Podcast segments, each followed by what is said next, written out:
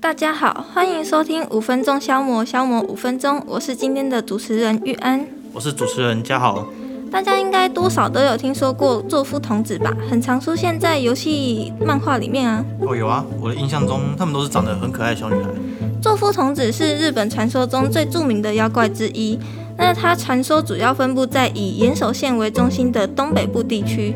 虽然漫画和游戏里面的作夫童子都是长得像小孩，但是其实他的年龄与外观并没有定论，甚至还有只是身高不高、看起来像老婆婆的作夫婆婆出现。啊，我想象中我想象中的作夫童子都很可爱，你可不可以不要破坏我美好的幻想？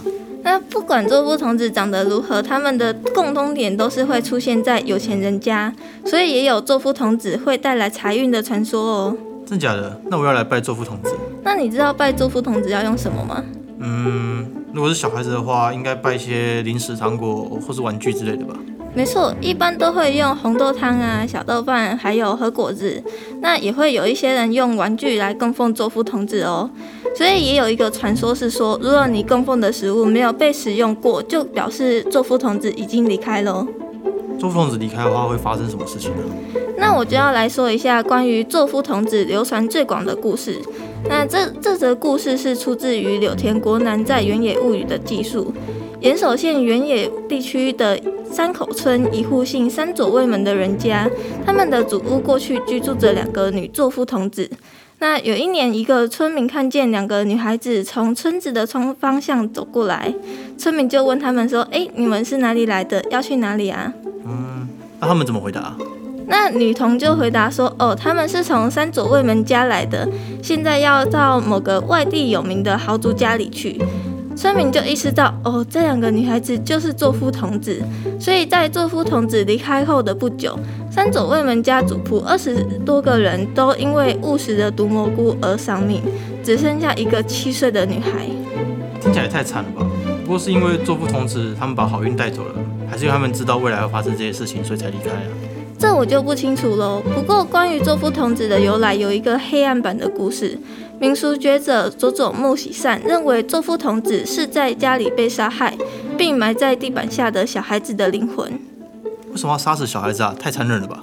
这是一个在日本东北地区的习俗，称作旧杀。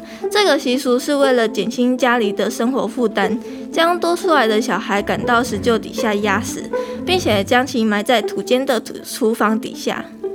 这习俗也太可怕了吧！他们这样吃饭的时候不会想到，然后良心不安吗？毕竟杀了自己的小孩不是可以拿上台面上来说的事，所以才会就地掩埋吧。不过因为大雨或是地震，可能就使小孩子的残骸暴露出来，甚至还有人直接看到小孩子的灵魂出现。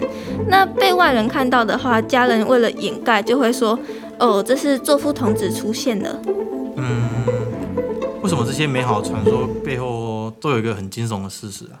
有一种隔离农化的即视感。不过会有救杀这个习俗出现，也是迫不得已，因为日本东北在冬天会被大雪覆盖，无法耕作，就没有办法吃东西，也没有食物，所以只好牺牲掉部分的小孩，不然可能全家都会饿死。还好现在科技比较发达了，比较没有食物来源的问题，这种悲惨故事好像就不太会发生了。嗯，以目前除来说，除了食物充足以外，也多亏了完备的社会福利措施。即使是经济状况不好的家庭，也可以将小孩子顺利抚养长大，也不需要为了生存去杀自己的小孩了。不过目前该担心的好像是大家不愿意生，少子化的问题比较严重吧？这几年台湾的生育率最近好像都是倒数第一的样子。对啊，对啊，随着时代发展。有许多人认为说，哦，如果你不能给予小孩子很好的环境成长，那就不要生。虽然说没有了食物上的问题，可是经济还有社会上的压力并没有减轻多少。嗯，虽然这样的悲剧变少了，应该是好事啊，但这样会不会造成作夫童子他越来越少啊？我相信以作夫童子的知名度来说，他还会继续在游戏、小说、漫画里面很常出现吧。那今天的节目也差不多到了尾声。如果你们喜欢我们的内容，欢迎追踪我们的节目。那下一集我们会讲到，我就玩玩而已，动情就是你的问题的哦，校园渣男特辑。那谢谢大家今天收听，谢谢。